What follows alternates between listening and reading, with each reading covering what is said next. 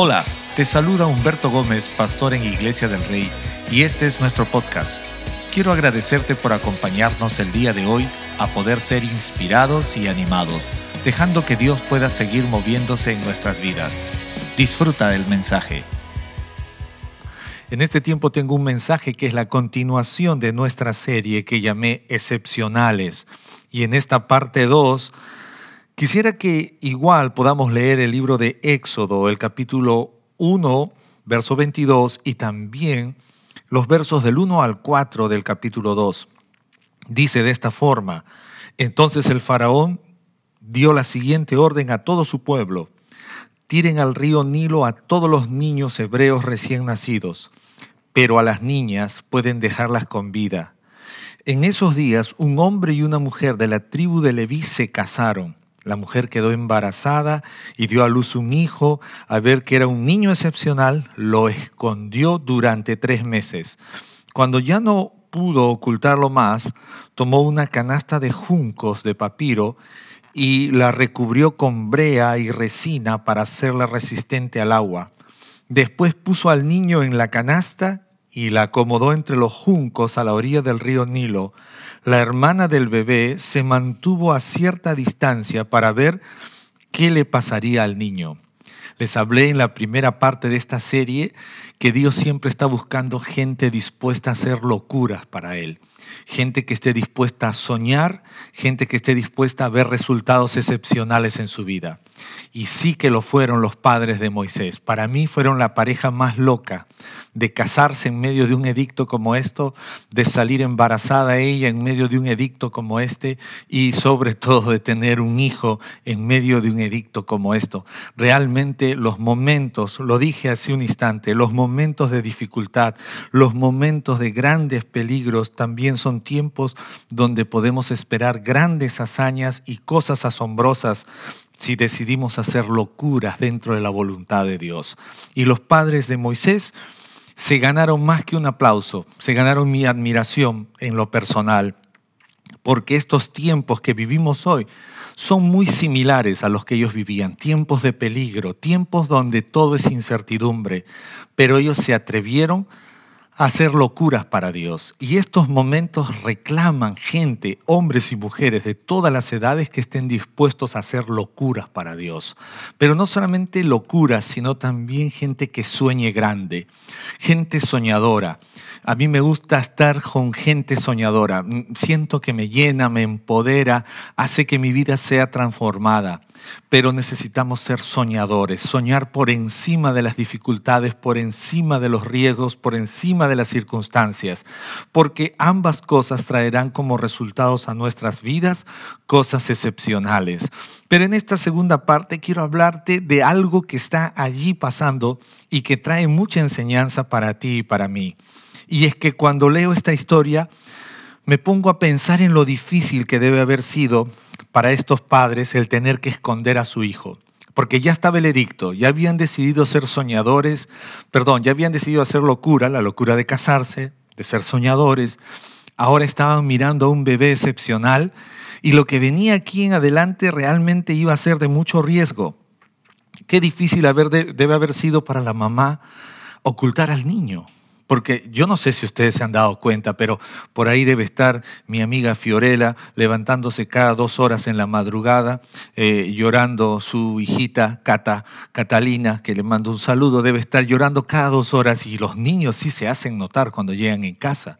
O sea, no hay forma de callarlos, no hay manera de que tú puedas silenciar. Y yo creo que la vecina de al lado se enteró, el vecino de al lado también se enteró. Recuerden que las casas antiguamente no eran como ahora.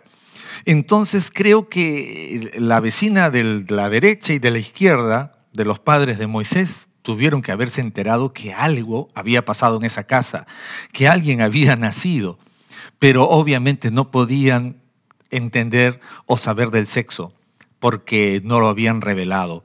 La Biblia dice que tres meses ellos ocultaron al niño, tuvieron que esconder para que no sea descubierto este niño y no sea lanzado al río.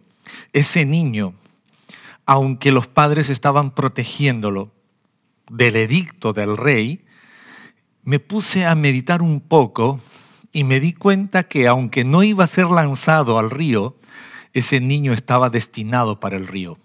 Voy a volver a decirlo. Muchas veces no serás lanzado, pero sí puesto a las orillas del río. Moisés no estaba destinado para ser lanzado al río, pero sí para ser puesto al río. Suena un poco loco porque el edicto era que debía ser lanzado al río Nilo. Pero la mamá después de tres meses de haberlo protegido, ¿dónde lo dejó? A las orillas del río. Me encanta mucho la forma como Dios trabaja porque ese niño estaba destinado al río aunque no sería lanzado al río por los egipcios, sería puesto por su propia madre a las orillas del río. Esto qué espectacular. ¿Por qué razón? Esto me hace mirar mucho porque a veces como padres tú y yo no queremos que nuestros hijos vivan cosas difíciles, no queremos que nada le pase en el futuro, pero quiero despejar toda duda. Y tengo que decirte ahora, ¿sabes? Nuestros hijos están destinados a enfrentar cosas grandiosas que vienen hacia el futuro. Ni tú, ni yo, ni nadie lo puede impedir. Pero si hay algo que sí podemos hacer es prepararlos para que ellos se enfrenten esas cosas que vendrán con la ayuda de Dios, con la dirección de Dios, bajo la presencia de Dios. Porque Moisés no había sido destinado para ser lanzado por los egipcios al río, pero sí su madre tenía que ponerlo a las orillas del río. Cuando nuestro destino es el río, no solamente estaremos a las orillas de él, sino que al igual que Moisés, sobreviviremos al río. Una vez más voy a decirlo, cuando tu destino es el río, no solamente estaremos a orillas del río, sino que de igual forma vamos a sobrevivir al río. ¿Por qué? Porque la voluntad de Dios es absoluta, porque la voluntad de Dios está por encima de toda circunstancia.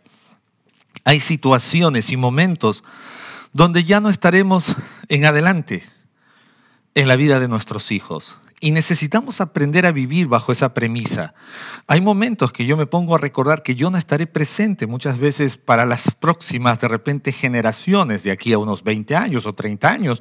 Posiblemente yo no esté, pero tengo que aprender a vivir y a entender que Dios tiene un destino grandioso para cada generación. Y quiero mostrarte en esta hora rápidamente tres puntos importantes cuando hablamos de ser gente excepcional. Número uno, protege lo que Dios ha puesto en tus manos. Primer punto, Protege todo lo que Dios ha puesto en tus manos, aunque haya un edicto, aunque hayan tiempos peligrosos, aunque sea un momento de mucha incertidumbre. Quiero decirte en este tiempo, seamos responsables de todo lo que Dios ha puesto en nuestras manos. ¿Qué cosas Dios ha puesto en tus manos? Esto no solamente incluye cosas materiales o, o asuntos de carrera, profesión, incluye aún esas personas importantes que Dios nos ha permitido disfrutar y nos permite tener en familia protege lo que Dios ha puesto en tus manos. Me encanta ver esta escena de esta mamá protegiendo a su bebé. Yo no sé cómo es que hizo esos tres meses con ese niño, lo cuidó, lo amamantó y de repente hasta lo escondió debajo de la cama. ¿Qué cosas haría? Pero su deseo era protegerlo para que no sea descubierto y lanzado al río. Pero lo que no sabía ella era que ese niño no iba a ser lanzado al río, pero estaba destinado al río, porque es más, se iba a llamar Moisés, que significaba salvado de las aguas. Qué increíble ver todo este trasfondo, todo este background de toda esta escena, nos ayuda a ver que nuestra mejor forma de proteger lo que Dios ha puesto en nuestras manos es saber que un día no estarán en nuestras manos la mejor forma de proteger todo lo que Dios ha puesto en tus manos es saber que un día no estarán en tus manos y que por esa razón necesitamos hacer una buena preparación. Sabes que todo lo que tenemos en nuestra vida ahora necesitamos prepararlo para un proceso de transición ¿Qué es lo que Dios ha puesto en tus manos, en tu vivencia personal? Matrimonio, familia, hijos, ministerio, profesión, negocios y muchas cosas más. Tú y yo debemos entender que esto no estará por siempre en nuestras manos, que algún día saldrá de nuestras manos y que necesitamos protegerlo mientras esté en nuestras manos, pero preparar la transición para que los tiempos, aunque pasen los tiempos, todo esto pueda seguir siendo de bendición hacia el futuro. La mejor manera de asegurar la vigencia de algo radica en el proceso de preparación. Diga conmigo proceso de preparación. Los que están ahí en el chat, escriba proceso de preparación. Muchas personas quieren ser gente excepcional, gente extraordinaria. La gente excepcional es gente extraordinaria. La gente quiere tener una familia extraordinaria, hijos extraordinarios, quiere tener un matrimonio extraordinario, negocios, profesión, ministerio extraordinario. Necesitamos valorar lo que se llama el proceso de preparación. Hace muchos años atrás un amigo mío me entregó un libro que llevaba por título Good to Great que quiere decir bueno para grandioso. En realidad me cautivó mucho el título de este libro, que estaba destinado a las mejores empresas en el mundo que se habían edificado y que a pesar de transcurrir de los años habían permanecido. Habían hecho las cosas good to great, que quiere decir bueno para grandiosos. Y cuando hablamos de proteger lo que Dios nos ha dado, nos habla también de la importancia del proceso de preparación. Que todo lo que Dios ha puesto en tus manos ahora, la estés haciendo, la estés desarrollando, good to great, bueno para grandioso, que hagamos las cosas y preparemos todo lo que estamos haciendo para que se conviertan de una manera grandiosa, no solo para nosotros, sino para lo que viene en la generación venidera, no solo para que existan, sino para que traspasen cualquier situación y dificultad. Qué importante es que usted y yo protejamos todo lo que Dios ha puesto en nuestras manos. Posiblemente la mamá de Moisés no sabía todo en relación al destino de Moisés, pero me encanta su dedicación. Qué madre para más excelente. Creo que esa escena sería la escena de la historia. Una mujer que da a luz, que tiene que proteger a su bebé por tres meses, que lo va a cuidar debe haber sido una mezcla de emociones. Podría reír y llorar a la vez en esa escena porque una madre que sabe que su hijo está en peligro, que sabe que en algún momento va a tener que soltarlo, debe ser muy, muy eh, tocante en las emociones. Pero cual sea la situación, ella supo hacer las cosas en la preparación protegió bien lo que Dios le había dado en esos tres meses. Yo no sé cuánto tiempo tienes lo que Dios ha puesto en tu mano. La pregunta sería en esta hora, ¿lo estás protegiendo bien? ¿Todo lo que Dios ha puesto en tu mano lo estás haciendo good to great, bueno para grandioso? ¿O solamente estás tratando de que pase o que llene la agenda o que pase el tiempo? Segundo punto, nuestras imposibilidades por sostener una dificultad debe llevarnos a prepararnos para enfrentar lo que viene en adelante. A mí me gusta mucho a la madre del niño porque preparó un canasto para proteger a su bebé. Ah, hace unas ah, semanas atrás estábamos visitando juntamente con mi hijo algunas opciones de universidades y vimos muy bonitas universidades donde ah, los jóvenes pueden asistir siempre y cuando también hayan hecho una preparación financiera para que los pueda impulsar en su vida de desarrollo intelectual. Y esto me lleva a pensar mucho porque en nuestra vida necesitamos prepararnos para proteger el destino de todo lo que Dios ha puesto en nuestras manos. La madre del niño preparó un canasto. Diga conmigo, preparó un canasto. Yo no sé qué cosas Dios ha puesto en tus manos, solo sé que tengo que decirte que debes preparar para proteger todo lo que Dios ha puesto en tus manos. Ser responsable con lo que Dios ha puesto en tus manos. Ella iba a proteger a su bebé, entonces preparó un canasto.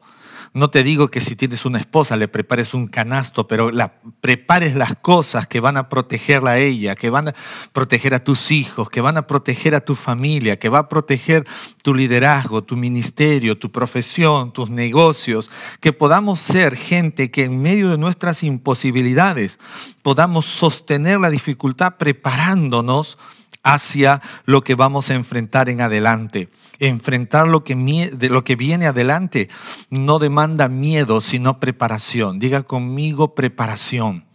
Mucha gente se asusta con lo que puede venir hacia adelante. La Biblia dice en Salmo 112, versos 7 al 8, el justo no tendrá temor de las malas noticias porque su corazón está asegurado con Dios. Nuestro enfoque no está en el miedo, sino en la preparación. Tu éxito no está en desesperarte, sino en tu preparación, la forma como estás cuidando lo que Dios te ha dado, cómo estás preparando todo ese tiempo para enfrentar lo que viene adelante. Preparación siempre es la evidencia de que algo grandioso viene adelante. ¿Quieres saber si estás caminando con gente grandiosa? Fíjate si está en una actitud de preparación. Hombres y mujeres necesitamos entender que la preparación es la evidencia de cosas grandiosas que vienen adelante. La gente que se entrena, que se disciplina, la gente que está practicando hábitos nuevos, como por ejemplo nuestra jornada 21 es un tiempo de preparación. Y esto me anima, me emociona porque esto me habla de lo que viene adelante, de una iglesia, de una comunidad de creyentes atenta, dispuesta a ver lo que Dios ve, a escuchar lo que Dios quiere que escuchemos, a hacer las cosas de la forma como Dios quiere que la hagamos. La preparación siempre será una evidencia de lo asombroso que viene adelante. ¿Quieres saber cuán grandes cosas vienen adelante en tu vida? Es sencillo. Mira tu preparación. A veces queremos que vengan cosas extraordinarias en nuestra vida, pero Dios es un Dios responsable. Él no va a poner en tus manos y en mis manos algo para lo cual no estamos preparados. ¿Cómo te preparas para el futuro?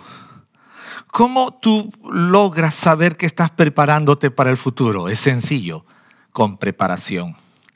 Lo grandioso del futuro radica en lo grandioso de nuestra preparación presente. Voy a volver a decirlo. Lo grandioso del futuro radica en lo grandioso de nuestra preparación presente. Qué importante, esta mujer se puso a preparar un canasto ella sabía que en cualquier momento podría alguien delatarla y podrían descubrir al niño, pero ella tenía el canasto listo. Diga conmigo, tenía el canasto listo. Esa es la preparación. La gente preparada siempre está lista. Diga conmigo, siempre listos. A mí me encanta andar con gente lista, gente que está preparada, gente que a veces le puedo dar una llamada y me dice, listo, estamos, listo, lo hacemos, listo, corremos, avanzamos. Me encanta esa sensación de, preparación porque esto siempre es de avanzada. Y esta mujer estaba lista, estaba preparándose y estaba preparando un canasto. Pero esto me lleva a mi último punto. Recuerda que lo que prepares debe ser resistente a lo que vas a enfrentar en adelante. Recuerda que lo que prepares debe ser resistente a lo que vendrá adelante. La Biblia dice que ella tomó una canasta de juncos de papiro, o como algunos podrían decir de pajas, y la recubrió. Diga conmigo, la recubrió. ¿Con qué la recubrió? Con brea resina para hacerla resistente al agua. ¿Alguien sabe de dónde sacó esta fórmula esta mujer? Yo miré un poquito hacia atrás porque este es Moisés y obviamente un suceso parecido hubo antes que esto y fue cuando Noé iba a construir un arca y Dios le dijo a Noé que calafateara toda el arca con brea. Entonces me encanta esta mujer. ¿Cuántos pueden dar un aplauso para las mujeres? Las mujeres siempre excepcionales, siempre atentas, siempre sabias, siempre inteligentes, siempre estudiosas. Porque no estoy disminuyendo al hombre, pero aquí la mujer la hizo, anotó el gol increíble porque dice la Biblia que ella preparó el canasto, pero lo recubrió con brea. Seguro que ella se enteró de lo que hizo Noé en el arca. ¿Recuerdan Noé construyendo el arca? Pero me gusta mucho más esta mujer porque no solamente dijo le voy a poner brea como Noé, sino que además de eso miró y dijo, ¿qué más tengo a mi alrededor? Y encontró resina. O sea que era una mujer innovadora. Y le añadió resina para qué? Dice, para que resistiera el agua. O sea, esta mujer, una mujer adelantada a sus tiempos. Y tengo que decirte algo. Felicito, bendigo a todas las personas que de cierta forma están preparándose para resistir a lo que viene adelante. Por eso es importante conocer la Biblia, porque esta mujer conoció lo que Dios había hecho con Noé y ella dijo, si Dios salvó a todo el arca con Noé, en el mar, con el diluvio, entonces voy a preparar una especie de un arca pequeña para mi bebé. Qué maravilloso, qué linda escena. Preparó un arca y lo puso ahí al bebé, pero antes de poner al bebé, lo calafateó, le echó la brea y dijo, pero ¿qué más le puedo poner? El toque de mujer. Le puso resina resistente al agua para que el niño no sea afectado. Y es que recuerda, lo que prepares debe ser resistente a lo que vas a enfrentar adelante. Tengo un pensamiento, muchas veces tu lugar de muerte podría ser la puerta para el destino que Dios te ha dado. Suena un poco dura esta frase, pero para los egipcios el lugar de muerte de los niños era el Nilo, pero para Moisés no iba a ser el lugar de muerte, iba a ser la puerta para lo que Dios había preparado para el destino grandioso de Moisés. ¿Estás ahí conmigo? ¿Alguien puede decirle amén a esto? No es mío, es Dios que lo puso en mi corazón. Mira, lo voy a volver a decir muchas veces, ese lugar de muerte donde el enemigo piensa que nos va a destruir, podría ser la puerta para el destino que Dios te ha dado. Para Faraón el lugar de muerte iba a ser el Nilo para los niños, pero para Moisés iba a ser la puerta para el destino que Dios tenía preparado para él. La manera como estás edificando lo que Dios ha puesto en tus manos es lo que hará resistente a todo lo que vendrá en el futuro. Esto me hace recordar el sermón del monte en Mateo 7, cuando Jesús habló sobre el hombre que edificó su casa sobre la roca. Esta mujer hizo un excelente trabajo. No voy a enfocarme mucho en su dolor porque realmente debió haber sido muy duro para ella soltar al bebé a las orillas del río. Pero ella logró preparar el destino de su hijo. Ella dijo, si lo voy a proteger, no voy a dejar que nadie lo mate, yo no lo voy a arrojar al río, yo lo voy a preparar para que él enfrente al río. Y lo hizo así y lo soltó. Y usted conoce el final de la historia. Pero tengo que terminar en esta parte y decirte tres recomendaciones. Quiero concluir diciéndote de esta forma. Edifica con lo que Dios ha puesto en tu mano. No estés mirando lo que no tienes, edifica lo que Dios ha puesto en tu mano. Número dos, usa todo lo mejor que puedas. Usa todo lo mejor que puedas como esta mujer. Las pajas, el papiro, la brea. También, además de todo eso, la resina. Usa todo lo mejor que puedas. ¿Cuántos padres están allí? No tengas temor. El sistema, el mundo, sí está peligroso prepara a tus hijos, porque ya te dije que ese lugar que puede representar un destino de muerte podría ser la puerta para ese destino glorioso que Dios tiene para nuestros hijos. Amo a mis hijos, quiero las cosas mayores para ellos y quiero preparar Quiero preparar en su vida un canasto. Quiero preparar y llenarlo de toda esa brea y de toda esa resina y de la palabra y de mis consejos y de todo lo que Dios ha puesto en mi vida. Porque quiero usar todo lo mejor que pueda para que ellos tengan éxito y bendición en sus vidas. Y si tú no tienes hijos, edifica de la mejor forma ahora. Usa todo lo mejor que tienes para ese destino que Dios te ha dado. Finalmente, último consejo, hagas lo que hagas, hazlo para que pueda resistir lo que viene adelante. Hazlo para que pueda resistir. Good to great. Bueno para grandioso. ¿Por qué tenemos que hacer las cosas así? Porque Dios es un Dios grandioso y lo menos que necesitamos es hacer las cosas de manera grandiosa. Que podamos hacer que las cosas que vienen adelante no detengan lo que Dios tiene para ti y para mí. Edifiquemos las cosas, todo lo que edifiquemos en nuestras vidas, que resista hasta el final. Juan 15 dice, ustedes no me eligieron a mí, yo los elegí para que vayan y lleven fruto, y que vuestro fruto permanezca para vida eterna. La Biblia dice, el apóstol Pablo nos hace recordar que la obra de cada uno de nosotros será puesta a prueba, y si pasa la prueba hallaremos recompensa. Allí donde estás. Quiero decirte en esta hora, seamos gente excepcional. Recuerda, Dios tiene un destino para ti. No tengas temor lo que viene adelante, porque lo que significa para el enemigo el lugar de muerte para ti significa la puerta, la puerta de ese destino que Dios tiene para ti. Acompáñame a orar. Dios, gracias. Gracias por este mensaje que hablas a mi corazón y que me ayudas a mirar que necesito aprender a edificar bien las cosas. Perdóname cuando muchas veces he sido corto de vista. Quiero hacer las cosas buenas para grandiosas. Quiero edificar con lo que tengo, con lo mejor que tengo, que no tenga temor, que pueda preparar las cosas y que pueda amar la preparación y que pueda hacer cosas que resistan hacia adelante. Lo necesitamos. Tráenos la fe de esta mujer, tráenos el corazón de esta mujer. Señor, tráenos esa esencia tuya haciendo la obra en nuestras vidas. Te lo pedimos y que a partir de hoy hagamos las cosas buenas para grandiosas, buenas para grandiosas, en el nombre de Cristo Jesús. Si usted me ve por primera vez, quiero animarlo que reciba a Cristo como su Señor y Salvador y que a partir de hoy, de repente tú dices, yo, no, yo soy bueno, yo no me meto con nadie, yo ni con Dios ni con el diablo, y has dicho que eres pero tengo que decirte algo. Dios te ha llamado para ser grandioso, no solamente bueno.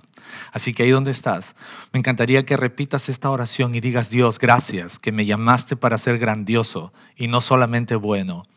Te pido perdón por mis pecados, reconozco mis pecados, me arrepiento de ellos y recibo a Jesucristo tu Hijo como mi Señor y Salvador. Y a partir de hoy quiero andar como un hombre y como una mujer grandioso para la gloria de tu nombre. Amén. Esperamos que hayas disfrutado este mensaje. No olvides suscribirte y compartirlo con un amigo o familiar. Síguenos en nuestras redes sociales como Iglesia del Rey.